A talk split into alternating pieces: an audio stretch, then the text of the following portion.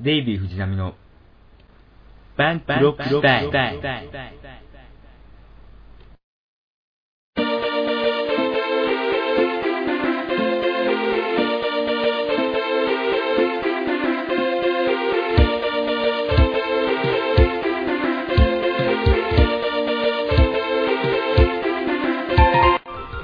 どうも、こんばんは。デイビー藤波です。今日は5月11日ですけども、えー5月も始まって少し経ちますが、皆さんはいかがお過ごしでしょうか？最近ここ2、3日ぐらいは気温がすごい高くて、夏日という状況が続いておりまして、そしてまたあれですね、あの新型インフルエンザ。なんか、ね、日本でも感染者が出たみたいで、いろいろ大変らしいですけども、まあ、まだね、あの、東京の方では感染者が出たという話は聞いてませんので、えー、あれですね、確か大阪の人でしたね、確か大阪の高校生でしたか。まあでも、あ、そうか、成田にいるから、まあ関係あるっちゃ関係ありますね。あの、俺が住んでるところ、あの、ちょうど成田空港からの直通の電車がこっち来るので、まあちょっと、まあ場合によってはまずいのかなとも思いますけどね。まああの、マスクとかもね、なんか売り切れという話も出ましたけど、今日はあの薬局行ったら結構ね、マスクいろんな種類たくさんなんか置いてありましたよ。カゴかなんかに入れてあって、まああの、まあ目玉商品みたいな感じで売ってまして、まあ私もね、あの、一番安いものを買ってきましたけども、なかなかね、あの、ないという話と、たくさんあるという話と、まあいろいろありましたけども、まあないとこはないんでしょうね、多分。うん。まあでもこれでマスク業者が儲かるっつってもね、まああんまり良くない儲かり方ですから、まあ素直には喜べないんじゃないかなとは思いますね。まあそれであの先週はゴールデンウィークだったわけで、えー一番休みが多い人で16連休ですか。16連休というと2週間と2日。まあ、ちょっとしたね、あの、春休みのようなもんですけども、まあ普通の人でも、えーっと、2日から6日前だから5日間ですか。結構、あの、今年は、その休みの、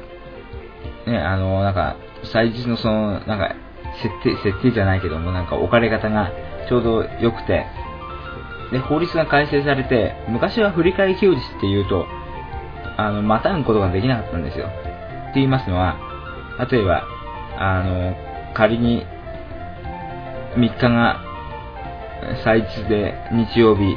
で4日も祭日という場合には、3日のその、普通は例えば日曜日と祭日が重なれば、振り替え休日というのが月曜日に、ね、あの持ってこれますけども、月曜もまた祭日という場合は、本当は繰り越しができなかったんですよ。だから火曜日に振り替え休日を持ってくるということができなかったんですけども、なんか法律が改正されたことによって、その、なんかまたいで越すことができたから、あの、今年は6日もね、振り替え休日になったと。で、今年すごいのはね、まああの、第2ゴールデンウィークがね、あるんですよ。9月のカレンダーを見てもらえばわかると思いますけども、えー19日が土曜日なんですよ。まあ、これまあ大体休みでしょう。で、20日が日曜日。で、21日月曜日が敬老の日。で、23日が秋分の日と、ここまでは、まあ例年通りなんですけども、その間の、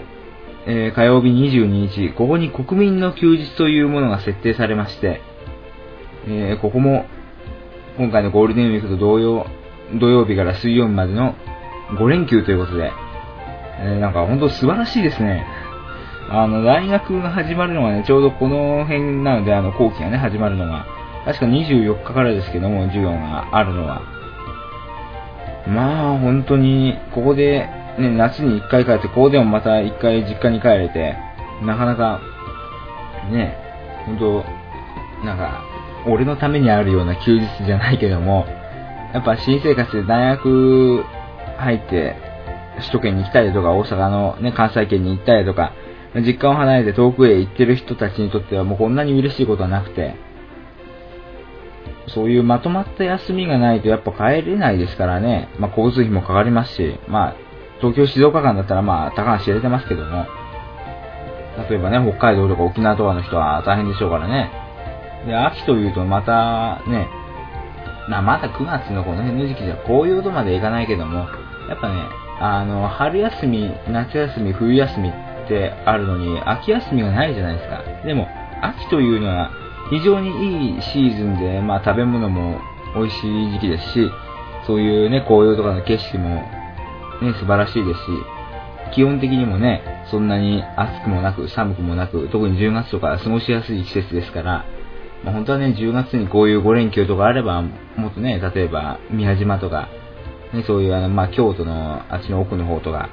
名前忘れました。嵐山じゃない、嵐山だっけか。うん、なんか、あの辺のね、紅葉の綺麗な方をね、あの、見に行くというのもできますけども、まあでも9月はまだ紅葉はないにしても、例えばブドウ狩りだとかね、そういうのはありますから、まああの秋もね、どういう風に自分が楽しむとか、ちょっと計画するのもなかなか面白いと思いますね。うん。それで、まあ、確かこのラジオを更新したのはちょうどね、あ、ちょうどでもないわ。だいたい約3週間ぐらい前なんですよ、確か。4月の17日とか18日とかに、ポッドキャスト更新しましたので、まあ結構経ってるんですけども、まあそれまでにまあいろいろありましてね、4月の27日月曜日、この時ね、私は、もう私の尊敬する大好きな、あの伝説のロックミュージシャンのコンサートに、ライブに行ってきたんですよ。誰か、わかりますか？わかりますか？というか、なんか、こういうのもわざとらしいから、やんないけど、そういうのは。あの、まあ、いつもブログに書いてますけども、ていうか、これも多分ブログに書きましたけど、布袋寅泰さんの、世界のギタリスト、布袋のコンサートですよ。相当ね、痺れました。ちょっとね、会場がね、なんか、不景気の影響かわかんないですけど、なんかちょっと、うん、いつもと違って、うん、まあ、うん、なんか、まあ、静岡弁で言うと遅いところですけども、あの、東京のね、まあ、ウェルシティ東京、まあ、いわゆる東京厚生年金会館というところで、これ新宿にあるんですけど、まあ、新宿の駅からまあ、ちょっと歩くんですけども、まあ、そこで大体まあ2000人ぐらいのキャパなんで、まあ、別にそんな小さい会場ということでもないんですけども、まあ、いつもほら武道館とかね、あの、ゼップ東京とか、埼玉スーパーアリーナとかね、ああいうとこ、まあ、埼玉、お手さんはアリーナはないな、確か。横浜アリーナあるけど、日室さんがね、そう、埼玉スーパーアリーナよく使うけども、お手さんどっちかっていうと、埼玉と、あの、大宮のソニックシティの方使うから、あの、っていうのは、まあ、そんなに客が入らないっていう意味じゃなくて、あの、ちょっとね、ソニック、ん？あスーパーソニックジェネレーションという曲があってね、それでちょっと被せてギャグで使いたいとかそういうのもあるんでしょうけども、まあ、今年はね、あの、ウェルシティ東京厚生年金会館で開かれまして、えー、行ってきたわけですよ。ツアーの初日なんですけどもね、もうね、なんて言うんだろう。うーん、なんかね、なんだろうな。このことを言葉で表現しろっていうのがすごい難しいぐらい素晴らしいライブでしたよ。俺あんまりあの、ね、例えばカラオケ行っても人が歌ってる時には、あの、まあ、自分は歌わないっていうか、なんかあんま乗らないタイプなんですよ、実を言うと。まあ多分俺とカラオケ行ってる人はわかると思いますけども、まあ人が歌ってる時にはなんかもう、ね、どっか他の方を 向いたりとか、あの、ね、カラオケのボックスにあるなんか曲目のあの分厚い本、あれ読んだりだとか、あまあそういうね、ノリは良くない方なんですけども、もうね、俺1曲目から最後の曲まで、ものすごい乗りましたね。もう、終わった後声が出ないぐらい、相当叫びました。もう最後もう、補定、ん最後じゃない。最初、もうね、座ってる人とか全然いなくて、まあもちろん俺も立って、で、しかもちょっと階段の、一番隅の席だったもんで、ちょっと段1個登って、で、よく見えるところから立って、もう、補定コールですが、もう10分前ぐらいからずっと補定コール。で、もう、ミスター補定が出てきて、もうあれ、素晴らしいです。もうあの、ギタリズムリターンズからね、あの、まず始まって、オープニング。で、あとはあの、今回のアルバムのギタリズム5とね、大体曲のね、順序は一緒なんですよね。ね、最初デカローンから始まって、Science Kills the Future で、Sunshine of Your Love で、それで、あ、あれだ、風の銀河へ。で、えーと、ティックタックで、えーと、うん、まあそんな感じか。俺のね、あの好きな曲のアップルズはちょっとやんなかったけど、今回。結構良かったですよ。うん。で、そっからね、まあギタリズム10、ん ?17 年ぶり ?15 年ぶり？うん、まあそんぐらい、まあ十何年ぶりに復活したわけで、あの、っていうのは、布袋さんはもう、まあ、ご存知の方もいらっしゃるかもしれないですけども、最初は、あの、ボーイという、まあ、これも伝説のロックバンドで、まあ、多分あの、まあ、大体今の、まあ、30代後半、40代前半ぐらいの人たちはもう、ね、よくわかってると思いますけども、もう当時、も日本でもう一番最大級のロックバンドで、もう素晴らしいとこでしたけども、そこで、あの、氷室京介さんと、ね、あの、松井常松さんと高橋誠さんと、えー、一緒に4人組でバンドやってて、で、布袋さんはギタリストで、で、氷室さんがボーカリストでやったんですけども、で、それが1988年に解散しまして、各自、あの、ソロ活動をやるわけですよ。で、布袋さんはギターだったけども、まあ、一応歌うようにもなっ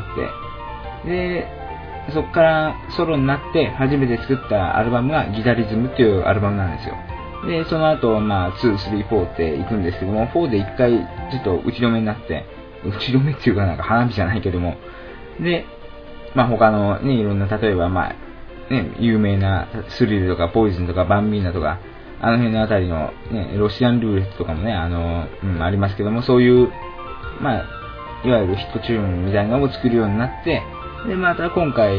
去年の、ね、何月か忘れましたけど、またあのギタリズムをちょっと作ってみようって感じになって、で、今回ギタリズム5が出たわけで、ギタリズムシリーズ復活ということなんですよ。だから古くからのファンの人たちには本当に、あの、嬉しい、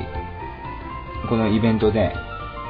で、まあ、俺も古くからのファンじゃないけども、あの、ギタリズムボックスっていう、あの、CD ボックス買って、一応予習はしてきたから、ちゃんと頭に曲が染みついてるんですよ。で、結構あの、ね、Tonight I'm Yours とか、あの辺のライブアルバムも聴いてましたからとか、最初に聴いた布袋さんのソロのアルバムが Tonight I'm Yours なんですよ。これの中にもね、ギタリズムシリーズの曲が何曲か入ってて、で、まあそれもやってくださってね、やっぱ一番感動したのが、まあ昔の俺のブログのタイトルにも、タイトルになってましたけども、ビートエモーション。あれ確かね、確かねっていうよりもね、もう確かねっていう以前にもう本当にはっきり記憶に残ってるんだけども、自分が一番辛かった時代に、ものすごいよく聴いてて、ものすごい励ましてくれた曲なんですよ、これが。うん。前、あのー、このポッドキャストでもなんか紹介したかな、前確か。うん。あれですわ。まあ、またあの曲はその、著作権違反覚悟で作ったポッドキャストのを聞いていただければ、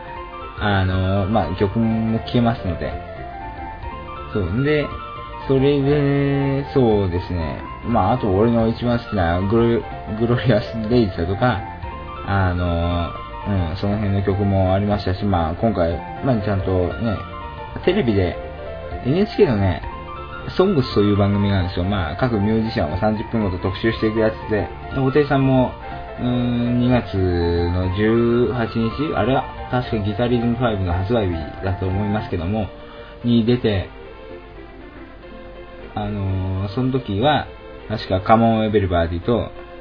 えー、サレンダー、で、風の銀河へ、で、えー、アストロノツ。そう、この4曲は全部ライブでもやったんですよ。そう、サレンダーとかね、ほんとね、よかったですよ。最高でしたよ、あれは。うん。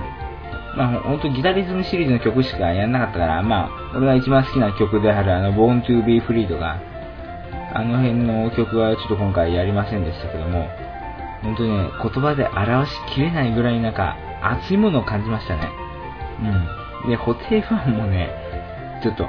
あの、会場入る前に、まあ、列結構並ぶんですけど、なんか、うん、怖いですよ、本当に。なんか怖そうな人っちばっか並ぶんですよ。まあそうでない人っちも並びますけども、で、まあ、ちょっと会話を盗み聞きしてると、やっぱ固定ファンなんですよ。まあ、ね、なんとかザイルとかいたじゃないですか。あいいるじゃないですか。まあ、あとそういう最近のね、人中であの、ね、人チャート上がってくるような人中に対しては、固定ファンっていうのは比較的、あの、批判的なんですよ。何がコンセプトかわからない。特にジャニーズとか。だからなんか、これやりたいっていうか、なんかその、ね、モデルを提示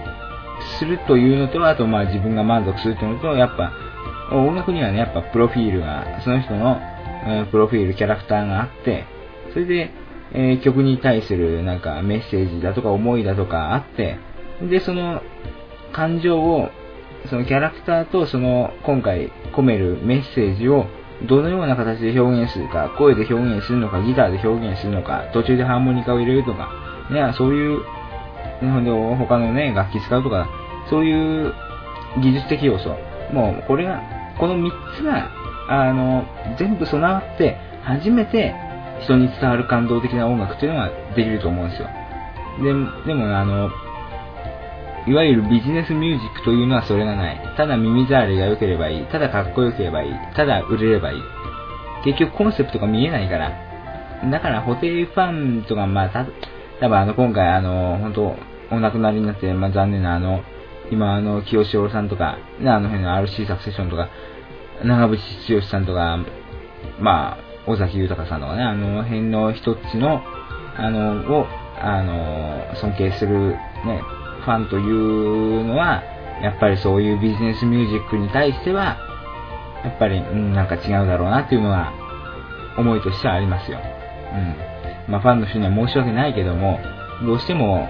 我々はそう思ってしまう。というのも、やっぱりあの、布袋さんのライブの列に並んでる人たちはみんな口々にそう言ってる。話したわけじゃないけども、会話盗み聞きしてるんだけども、はっきり言って。そうなんですよ。まあそのね、あの、まあ楽しい、ね、あの、でゴールデンウィーク実家に帰りまして、うん、まあ実家とやっぱだらけますけども、やっぱ静岡という街は、俺を18年間育ってくれた、ね、思い出深い街でもありますし、本当自分が一番好きな街でもありますし、ほんでやっぱ静岡帰ってよかったなと思いますけども、まあこの辺の話をしてると、また涙が出てくるので、えっと、今日の本題に入ります。えーっと、多分もう、これが配信されてる頃には日付が変わってると思うんですけども、まあ今日5月11日に収録しているしているという前提で聞いてもらいたいですけども、えー、今日5月11日月曜日、もう皆さんおそらくご存知だと思いますけども、えー、大変衝撃的なニュースがありました。えー、それについて、えーこの後の、えなんだっけ、ごめん、忘れた。あ、スパ、すいません。スパーキングニュース。うん。これで、えーっと、そう、やりたいと思いますので、ぜひ聞いてください。はい。では、一旦オープニングトークを終了します。今週起こったニュースに注目。ニュースサイトのランキングから気になるニュースをピックアップしてお送りします。スパーキングニュース。えーはい、すいませんね。あの、コーナーのね、名前を忘れてしまって。えースパーキングニュースのコーナーですけども、もう皆さん分かってますけども、5月11日、5.11、今日、素晴らしい、素晴らしくはないけども、すごいニュースが、えーありまして、まあこれを、このことについてまずは解説というか私がコメントしていきたいと思います。えー日経ネットからですね、えー、そうこれじゃない。これだ。小沢民主代表が辞任表明。鳩山市代表選は今週中が理想。えー民主党の小沢一郎代表は11日夕方、党本部で緊急記者会見を開き、党代表辞任を表明した。西松建設の巨額献金事件で、小沢氏の公設第一秘書が逮捕、起訴された後も代表職に留まっていたことに、党内や世論の批判が強まっていた。後任は今週半ばを見込む2009年度補正予算案の衆院通過後、早期に代表選で選出する見通し、統制を立て直し、次期衆院選で政権交代を訴える党の顔となる次期代表には、鳩山幸夫幹事長、岡田克也元代表らの名前が浮上している。ということで、ついに小沢さん辞めてしまいました。まあ、あの、日本にとっていいことが悪いことかといえば、まあ、まあ、おそらくいいことだと言わざるを得ないけども、まあ、個人的な感情としては、うーん、もうちょっとやってほしかったなというのはありますね。というのは、まあ、民主党ははっきり言って好きじゃないし、うん、あんまりあの、政治家小沢一郎を応援する気にはなれませんけども、小沢さんっていうのはちょっと、まあ私にとってはね、ちょっと親近感があるんですよ。結構性格的にこの人と似てるから、性格的に似てるからっていう理由だけじゃないけども、なんか憎めないんですよね、この人。うん、こういうちょっと腹黒い人が実はちょっと好きだったりするんで、なんか、もったいないですよね、やめちゃって。いつまでもちょっと悪役として居座って欲しかった。うん。まあ、あの、政治的に見ればね、あの、国民の皆さんにとっては、まあ、私も含めて国民の皆さんですけども、まあ、いいことですよ。うん。やっぱいろいろ小沢さんが邪魔してた部分っていうのもあるし、やっぱ、ね、あんまりこの人はずっと長い期間居座ってると、若手が座ってこないですから、まあ、ね、これを、まあ、この辞めた理由がこれだというのもちょっとね、あの、あんま、ね、政権政権交代を訴える、えー、野党第一党としては、あまり望ましくないでしょうけども、まあ、うん、こういう形でしかこの人は辞められないから、まあ仕方ないのかなとも思いますね。なんだろうな。小沢さんが、まあ、西松建設が、まあ、金もらったっていうのはね、まあ、それは、あの、今に始まった問題じゃないし、もともとこの人は自民党ですから。で、田中角栄さんのね、あの、一番のお弟子さんで、ね、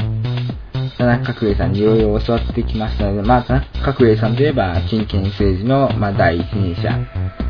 で、まあ、その流れを受け継いだ、まあ、要するにあの、ね、はっきり言って核戦争ですから、自民党対民主党っていうのは。まあ、福田派が自民党で、えー、田中派が民主党ですか。うん、まあ、そんな感じのね、側面が強いので、まあ、はっきり言って、まあ、民主党でも自民党でも、まあ、結局は元をたどれば自民党なんですけども、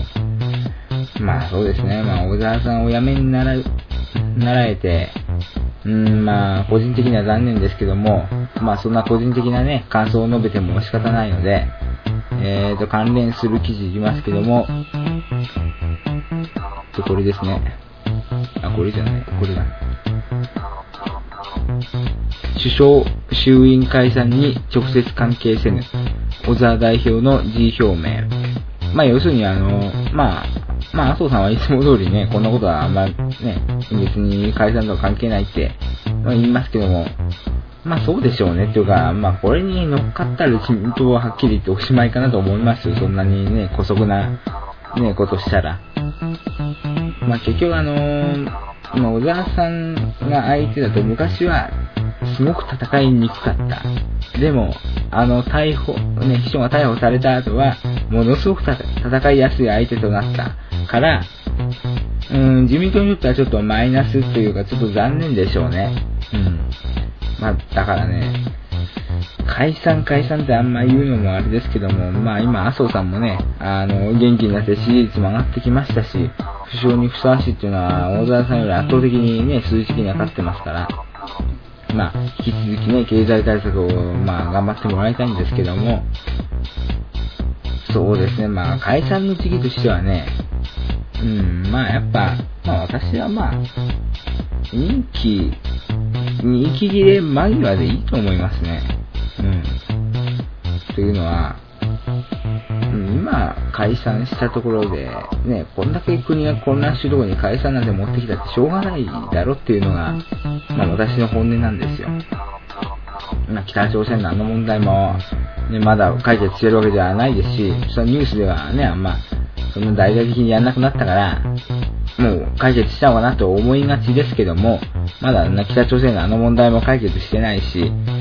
で、まあインフルエンザはね、今後国内で人から人の感染がね、出るのか出ないのかというところで、で、こんな時に解散って言って、まあ、選挙は来月ですけども、まあそれで果たして、うーん、一応国内のね、あの、情勢を考えた時に、果たしてその解散が適切なのかどうなのかということを考えると、まあ、まり適切ではないように思いますね。まあ、それともう一つ、今すぐに解散の必要性があるのかという問題ですよ。ないですよね、はっきり言って。だって、どうせね、9月までにはどうせ選挙あるんだから、別にそんな今5月やったって9月にやったってあんま大して4ヶ月くらいの違いで、そんなにね、急に例えば景気が爆発的に良くなったりとかそういうこともないですし、で、ね、そんな4ヶ月ぐらいで急に政治がガラって、ね、政権交代するぐらいで、ガラって変わるんだったら苦労しませんから、あのまあ、政権交代は昔ありましたね、確か。90、3年、94年、ね、1993年、94年あの、宮沢喜一、ね、総理のあの時の、ね、えー、解散で自民党の人たちがいろんな新党を作って、で、えー、結局自民党は大敗して、で、細川森弘さんね、あの、日本新党の、えー、代表をやられた方が、えー、総理になって、まあ、これも短命で、で、次の肌友さん、ね、えー、これも、これ新政党の党首ですね。うん。で、これも短命で、で、あの、次の、村山富一さん、あの、社会党代表。で、まあまあ、これは短命ではないけども、うん、まあ、よくわかんなくて。で、またね、あの、自民党に戻ったということで、結局あの、政権交代してもね、別に特にそんなに変わりはなかったと。で、なんかちょっと選挙制度がちょっといじられたぐらいで、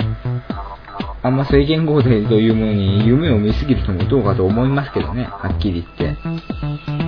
結局あの、政権がね、何党になるかという問題よりも、その、うん、首相をはじめとする、まあ、閣僚であったりだとか、国会議員であったりだとか、その一人一人の意識の問題だから、別に何ともやろうがはっきり言って、関係ないですね。はっきり言ってね。あの、ない、関係ないですっていうか、まあ、それは、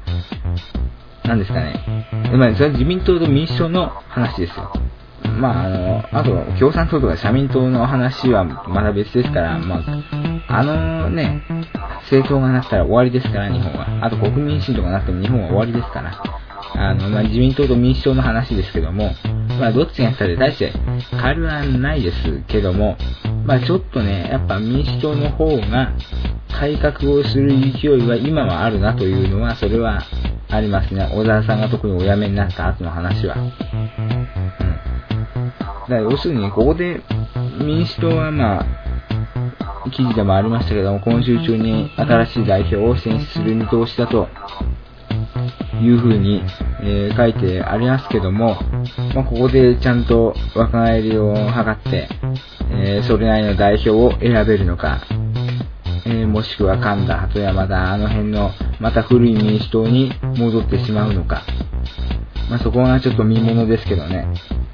まあ、まあ、岡田さんがなるというのは、まあ、それはまあ、一般的な見方ですけども、個人的には、前原さんにやってもらいたいなというのが、ちょっと本音ではありますね。うん。で、その前原さんの記事に行く前にちょっと、えーと、もう一つ、この、まあ、全然民主党の声とは関係なくて、ちょっと影に隠れてしまったニュースではあるんですけども、まあ、もうちょっとで誤算になるでしょう。えーと、これ、読売オンライン。拉致被害二人、生きていない、田原総一郎氏発言に家族会抗議。先月25日放送の討論番組、朝まで生テレビで司会を務めるジャーナリストの田原総一郎氏が、拉致被害者の横田めぐみさんと有本恵子さんについて生きていないと発言したことに対し、拉致被害者家族会などは11日、田原氏と番組を放送したテレビ朝日に抗議文を送ったと発表した。というわけなんですけども、えーと、田原さんついにやっちゃいましたね。あのー、田原さん、ポッドキャストでね、タブーに挑戦という番組やってますけど、まあ、本当にタブーに挑戦しちゃってね、うん、まあ、あのー、小沢さんのこの辞任騒動があるおかげで、あんま大騒ぎにならないとも思うけども、うーん、これはね、うん、似たような発言をね、前原さんがしてるという記事があるんですよ。似たようなというかね、まあちょっと、まあ、家族会のね、抗議が来たというか、そういう意味で似たようなってことですけども、えーと、これがね、5月1日の記事ですね、これが。えー、家族会民主前原副代表発言を批判。北朝鮮による拉致被害者家族会の、えー、松本照明事務局長らが30日午後、えー、日本時間1日、ワシントン市内で記者会見し、民主党の前原誠司副代表が、先の訪米の際、拉致問題より核問題を重視すべきだという趣旨の発言をしたとして批判した。えー、前原氏は4月16日、ワシントンで講演し、拉致問題はあるが、日本も重油資源などに加わるべきだ。6カ国協議の中心議題は核の問題で日本も関与し続けることが大事だと述べていた。ということはありますけども、まああの、まあ確かにね、拉致は本当に痛ましい問題ですし、さっさとね、返してほしいですけども、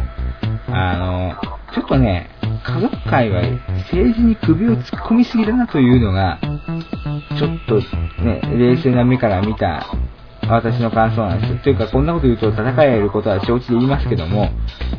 うん、ちょっと家族間、確かにね、あの、家族を返してほしい気持ちはわかるけども、だからといって、こんなに政治に圧力をかけて、政治的発言をしていいというものではないですよ。というか、まあ、思うのは勝手ですけども、それを、あの、記者会見だとか、抗議も起こりだとかね、そういうね、あの、くだらないことを、ね、あの、したね、いけませんよ。あなた方は、あの、外務省に、あの、助けてもらって、まあ、外務省とかね、あの、その辺の関連省庁で、また内閣府などが、あの、いろんな協力があって、家族を取り戻したいというのが第一希望ですから、そこだけに集中してればいいと思うんですよね。それを北朝鮮のその外交問題であるとかね、その、まあ、田原さんの、ま、原さんの発言は、あのー、あれですよ。まあ、言ってはいけないことではあるけども、うん。あの、まあ、国民の誰もがというわけでもないけども、まあ、おそらく多くの人が心の底では思っているであろう、事実ですよね。あの、まあ、北朝鮮が死亡と発表したというのを鵜呑みにするというのも、うん、また、ね、良くないことですけども、なんでね、死んでるなんて言ったら、それは、ね、あの、それは、遺族が起こるのも、わかりますけども、でも、客観的に見ると、そう言わざるを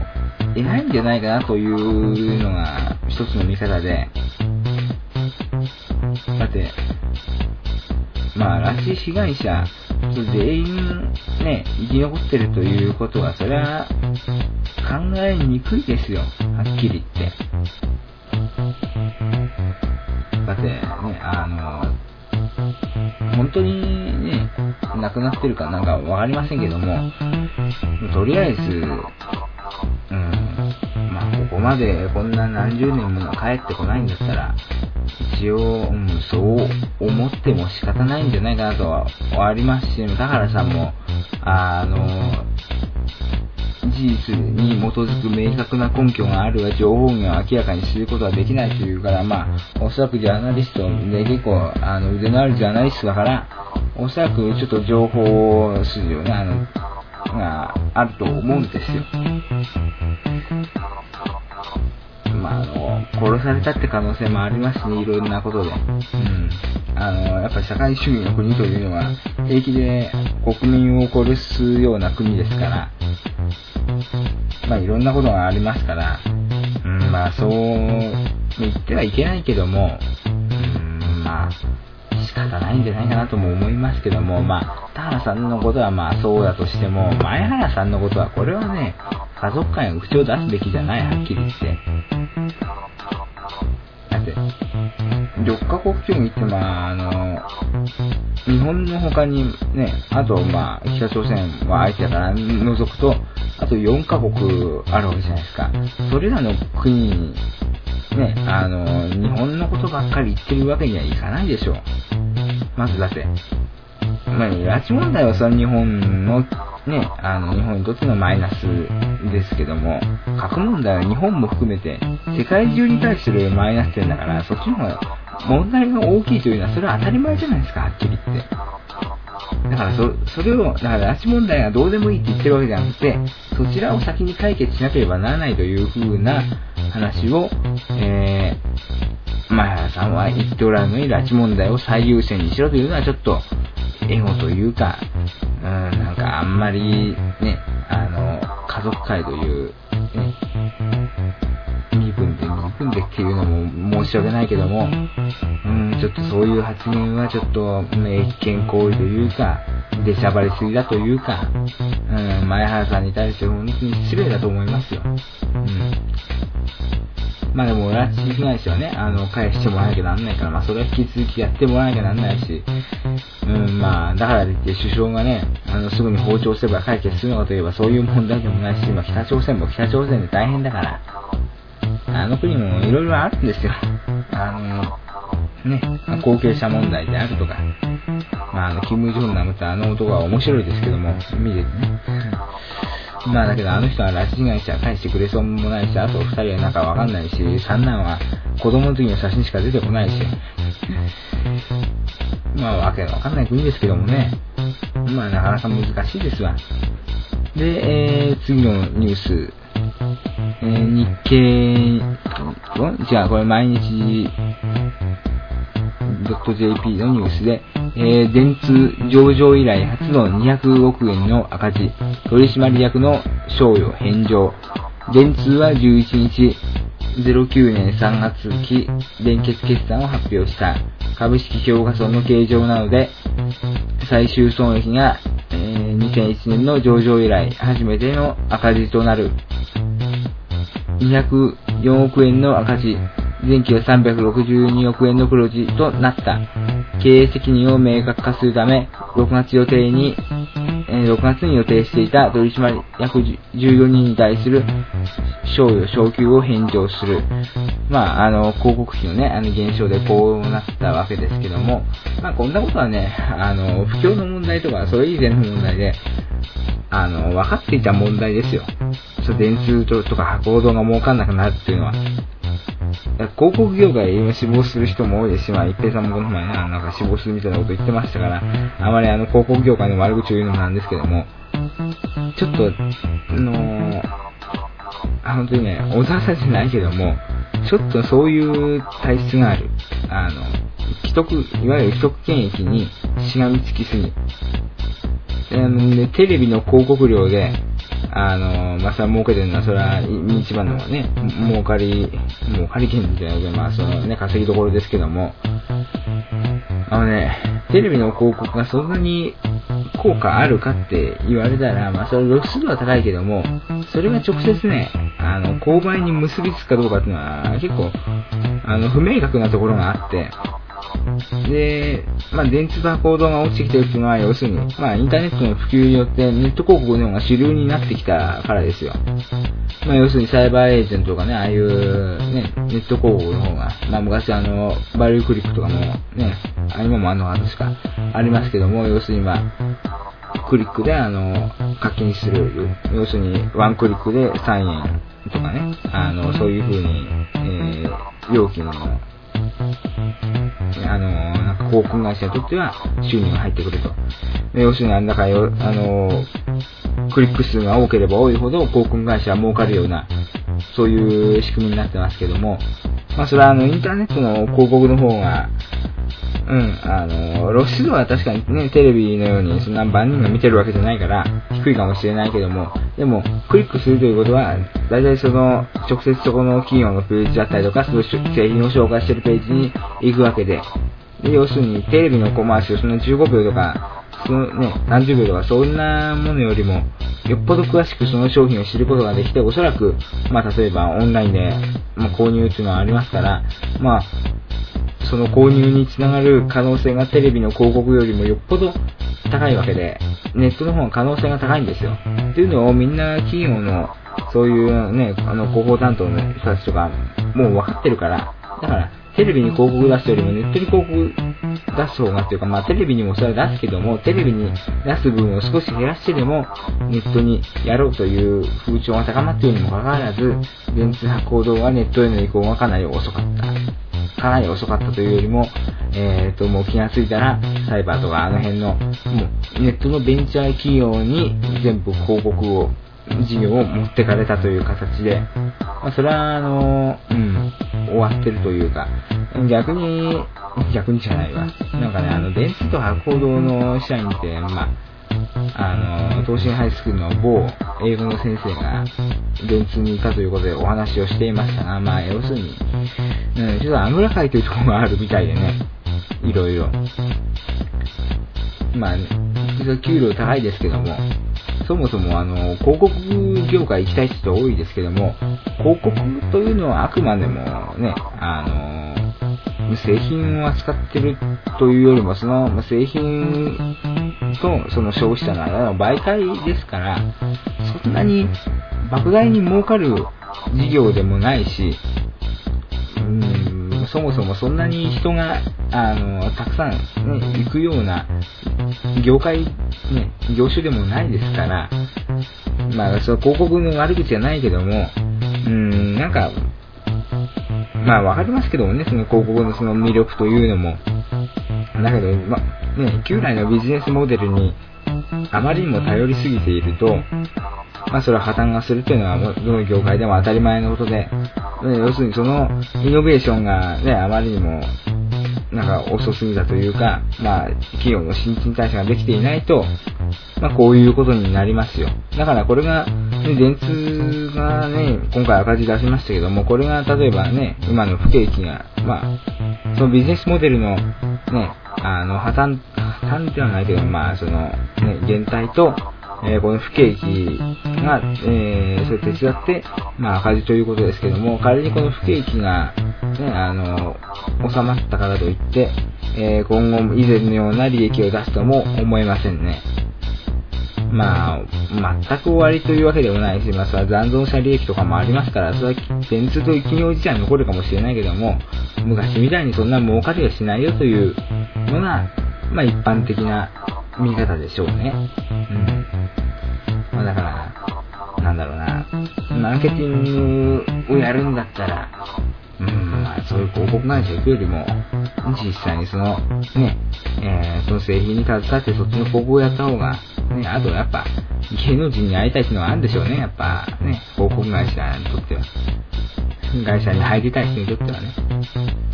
まあでもあの、日本の広告と諸外国の広告は全然違いますから、あの、日本みたいにね、有名人出してればそれでいいみたいな、そんな感覚じゃないですから。まあもうちょっとこの業界も、うん、いろいろ一新する必要があるのかもしれませんね。うん。まあ仮に今インターネットが儲かってきたからって、今後インターネットはずっと続くとも限らないし、でもあの、よくマスコミがインターネット叩きするじゃないですか。ね、あの、なんか有害サイトだとかなんとかって、結局ね、なんでそのネットの問題点ばっかり言うかというと、怖いんですよ。あのいわゆる今までのマスメディア。テレビであるとか雑誌であるとか新聞であるとか、インターネットの怖さというものがだんだんね、あの数年前ぐらいからだんだん分かってきたから、だから叩いて、あんまりネットに人を誘導しないようにしないと、うん、こっちが生き残れないという意識がやっぱね、多分にあるんでしょうね。だって、一番あの、その、ね、ネットのその煽りを受けてるのはやっぱ雑誌業界ですよ。特にあの、大衆紙、週刊新潮だとか、週刊ね、朝日だとか、えー、週刊大衆だとかね、あの辺のある、総合、いわゆる総合週刊誌ね、330円だか350円だかで売ってるような、あんなんだってほら、嘘ばっか書いてんじゃないですか、はっきり言って。で嘘ばっか書いて、根拠ない情報ばっか書いてるっていうのを、まあ、いろんな有名人ね、有名人、著名人の方々が言ってて、で、今までそういう雑誌が売れてきたというのは、まあ、要するに例えば好きな芸能人でも、まあ、嫌いな芸能人でもいいけども、その芸能人にアクセスするためには、あの、直接アクセスすることは今までできなかったから、そういう雑誌を読んだりとかして、要するにテレビでやってるより雑誌で書いてあることの方がマニアックで自分だけが知ってるみたいな、そういうなんかちょっとした優越感を味わいたくて雑誌買って読んでるけども、だけど、インターネットが流行って、で、特にブログが流行りだして、いろんな有名人の方がブログやるようになってからは、そんなね、雑誌のそんな嘘か本当かわからない情報を見るよりも、そのね、芸能人に直接アクセスした方が、えー、正確な情報を得られるし、それに、あの、雑誌というのは基本的にネガティブなことしか書かないから、だから、あの、うん、ネガティブなことっていうのは人間は気に、特に日本人はね、結構気になるんだけども、でもやっぱ、なんかがっかりするから、うん、だから、そういう元気をもらうためには、その芸能人に直接アクセスした方がいいというのは、みんな気づいてきてるし、その雑誌にね、お金をかけて、まあ、それはね、週に300円かもしれない、ね、300円、400円ぐらいの値段かもしれないけども、だったらね、それよりも無料でね、通信費だけで、ネットで、ね、その人のホームページなりブログなり見た方が絶対いいから、まあ、だから雑誌が売れなくなるっていうのはもうこれ必然のことで、まあ今にね、あの、今にっていうかもう結構配管とか休館とかバタバタ出てきてるじゃないですかね。あの、そういう、まあ、大衆週刊誌だけに限らず、普通の、えー、普通のじゃない、そういうなんかマニアック的な雑誌もだんだんだんだんバタバタ潰れてって、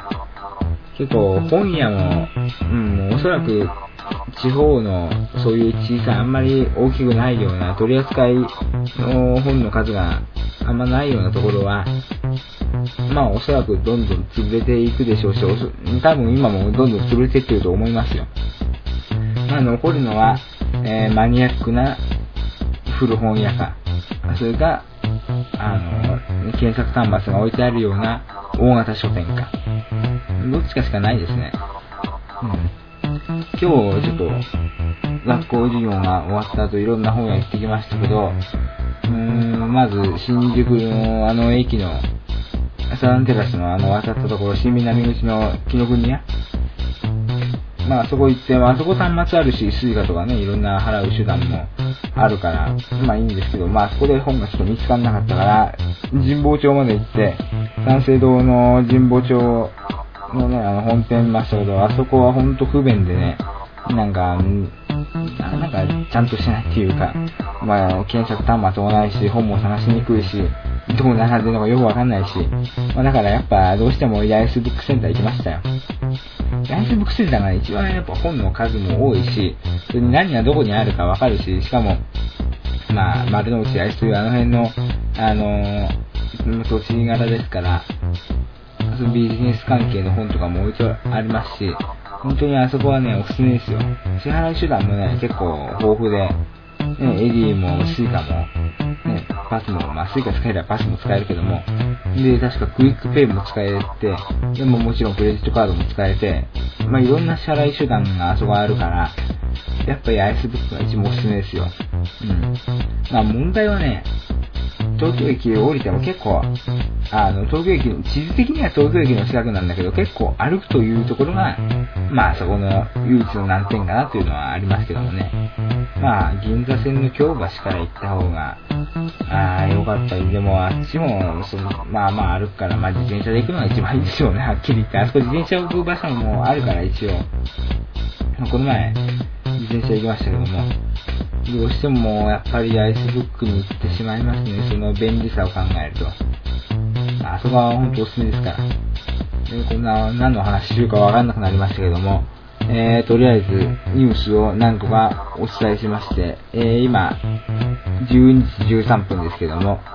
えー、最新のニュース見てみましょう。えーと、首相、辞任理由、よくわからぬ。うん、まあ、それはわかりませんよ、私も。なんで今のタイミングなのか。まあ、そんなところでしょうね。うん。えーと、そうですね。インサイト4月新車で首位。えー、ハイブリッド車で初。やっぱあの、今ハイブリッド車とかね、そういうコンパクトでエコな車の方が売れるんでしょうね。まあ、あの、私はまだ買う予定ないですけども、結構インサイトってなんか、女性とかにも人気らしいですよね。うん。で、えーと、森光子さんに国民栄誉賞を検討。まあ、これは素晴らしいですよ。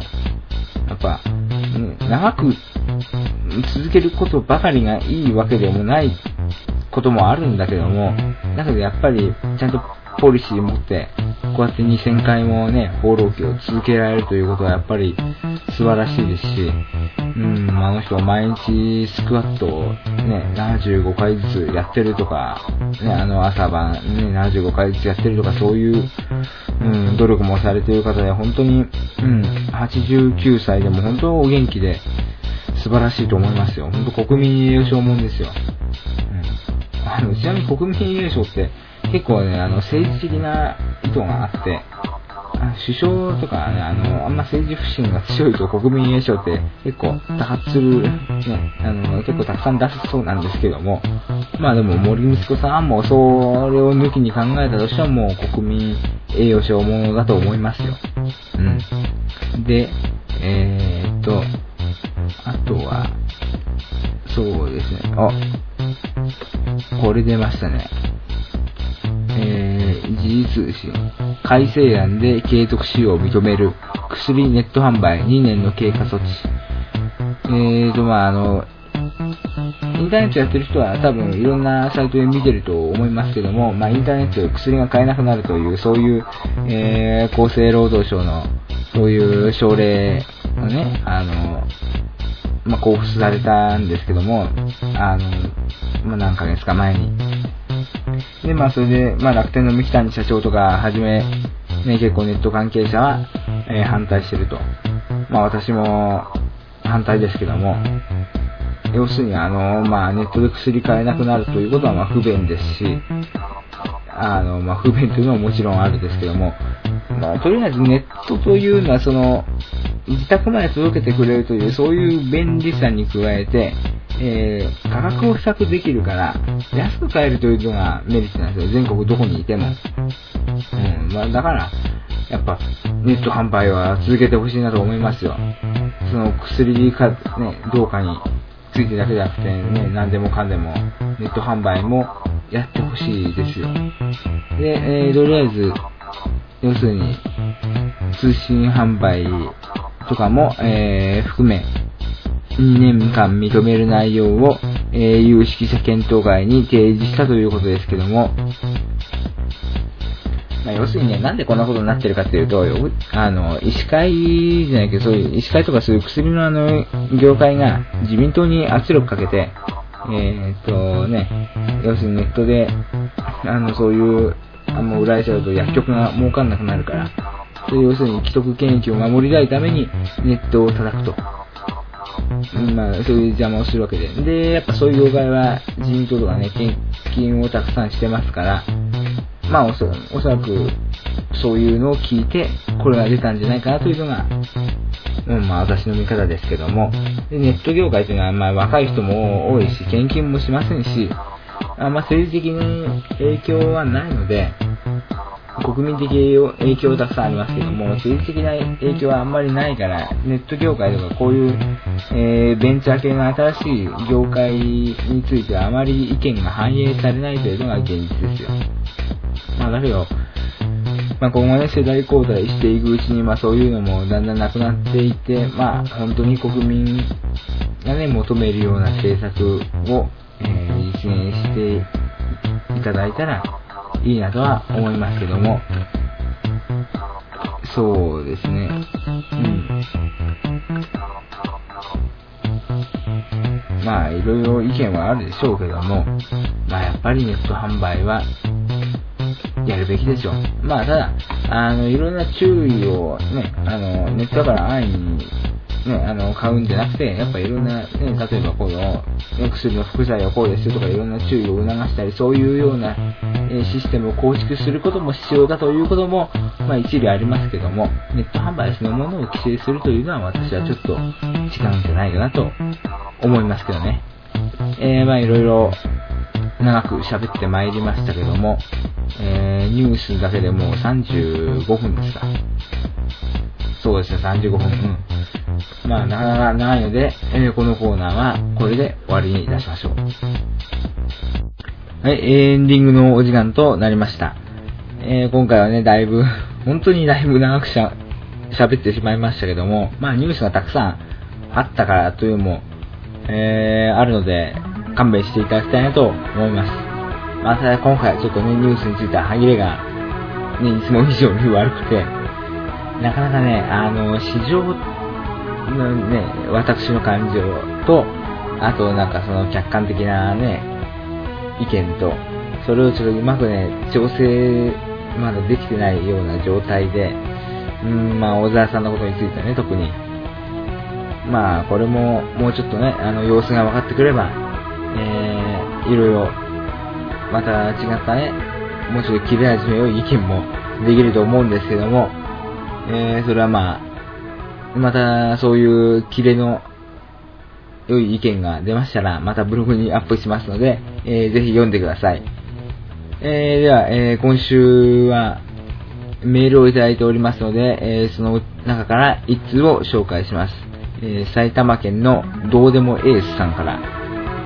デイビーさんはじめまして、いつも楽しく拝聴させていただいております。さて、質問があるのですが、デイビーさんはいつも夢があって素晴らしいと思うのですが、どのようにして自分のモチベーションを高めていますか？よかったらデイビーさんのやっている方法を教えてください。はい、ありがとうございます。非常にね、あの、いい質問ですけども、そうですね、やっぱね、こっち来てからちゃんとしっかりするようにはなりましたね。どうしてもあの、実家にいると、いろいろ甘えてしまって、自立心というのがあまり、うん、育たなかったというのもありますけども、やっぱこっちになると、時間のスケジュール管理というのは、ちゃんとしないといけないなと思います。でやっぱね、あの、モチベーションっていうのはもう簡単には上がりませんし、まあ私もあの、ね、いろいろ落ち込むこともありますし、なかなかモチベーションを保つのは、保つというかね、向上させていくのは難しいんですけども、まあまずね、あれですよ、短期的な目標を設定することですよね。例えば、うん弁護士だとかね、あの公認会計士だとかそういう難関の資格を目指す方の場合は、やっぱり勉強時間が5年とか6年とか非常に長いので、なかなかモチベーションを保つのは困難だと思うんですよ。だからそういう大きな目標に到達するためには、えー、その中間地点とかね、あのその通過地点に小さな目標を設定しておくんですよ。すると、その小さな目標に向かって、えー、頑張っていくことで、いつの間にか大きな目標のとこまで力が到達している。というかね、えー、まあ簡単に言うと、長いマラソンをやろうと思うんじゃなくて、短いダッシュを何本もやろうというような、そういう感覚で行ったらいいと思いますよ。例えばね、私の場合はね、えーと、ちょっと、バイトがちょっと、うん、いろいろちょっと難航してますので、今回ちょっとバイトはしないことに決めまして、えー、いろいろ検定試験をね、いろいろ受けてみようと思って、ちょっと履歴書にもたくさん書きたいですし、6月の17日ですか、に、えー、っと、ニュース時事能力検定の2級を、これ前回ちょっと落ちたんで、リベンジしようと思って、えー、いまして、で、7月の5日にビジネスリスム法務検定3級、まあ、商工会議所認定の試験ですから、まあ、ある程度、公式のね、公の、うーん、企業にも認知されているような試験ですけども、まあ、これでね、法務、ビジネスホームリーダーという称号が得られますので、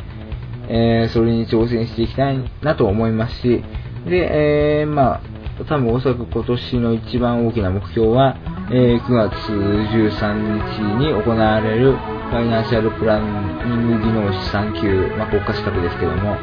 えー、この試験ですよ。まあ、明日から講座が、ね、来週火曜日に、えー、まあ、行うので明日始まるんですけども、まあ、明日というかもう、そう、日付超えてるから、多分これ皆さん聞いてる頃にはもう今日になってますよ。おそらくね、一番早い人でも。まあ、だからそれが一番大きな目標ですね。で、11月に法学検定というのを、まあ、私小学部ですけども、法律の知識もないと、やっぱビジネス界ではいろいろ苦労すると思うんで、えー、法学検定4級というのを取得しようと思って、まあいろいろ今日、えー、八重洲ブックセンター行って教材をね、いろいろ買い込んできましたけども、まあだからそういうふうに、ある程度、例えばね、2ヶ月、3ヶ月ぐらいで小さい目標を設定していれば、それに向かって頑張ろうとするし、で、それで、ちょっと、ちょっとずつ、なんか山を登っていくと、まあ、気づいたら大きな山も登れていたということになると思うので、えー、やっぱりね、あの、小さい目標を一つずつ達成していくことが大事だと思います。あとはそうですね、時間を無駄にしない方法としてはね、あの、あれですよ、まあ、スケジュール管理をするんですけども、まあ、皆さん多分予定はね、立てる人も多いと思います。何時にこれやるとか。でね、俺、手帳ちょっと変わった使い方してまして、うん、逆に今日やったことをそのスケジュール上に書き込むんですよ。そうすると、あのなんか、わけのわかんない時間っていうのは出てくるんで、そこは無駄なんですよ。だからそれを潰していこうと、で、次にまた明日の計画を立ててという風に、だから要するに手帳を2回使うんです。2冊用意して。まあ私の場合、あの、その、本当の予定を書くときには、その、のプリントした紙で書くんで、まあ手帳を使ってないんですけども、まあそうやって時間を記録していくことで、無駄な時間を減らせるし、まあ、あの、ね、無駄に生きないという意味では、これが非常に有効な方法だと思いますね。まあ、あんまね、あの、偉そうなこと言える立場もないですけども、まあ、少しぐらいはね、やっぱいろいろ考えて生きてきた人間ですから、うん、それなりに、まあ、皆さんに紹介できることがあれば紹介したいし、また皆さんが紹介してくださることがあれば、いろいろお話も聞きたいし、まあ、このね、あの、ポッドキャストであるとか、ブログとか通じて、えー、いろいろ意見のね、そういう交流もできたらいいなと思っておりますので、また、えー、この方のようにメールをいただけると、えー、大変に嬉しい限りでございます。で、メールなんですけども、えー、私のホームページから直接、ね、メールフォームを使って送っていただいても、えー、構いませんし、また、どっかメールソフトだとか、フリーメールから直接送る方は、えー、次のアドレスに送ってください。fqt@ fqt.hotmail.co.jp fqt.hotmail.co.jp まあ私のあのアドレスにおそらくお問い合わせフォームの方に、えー、入れる予定なので、まあ読み逃しのないように読むつもりですので、えー、ぜひ、えー、意見、ご意見ご感想、また質問等ある方は送っていただけると、えー、大変嬉しいです。はい、ありがとうございました。今日も、えー、長い長い話でしたが、この辺で終わります。では、皆さん、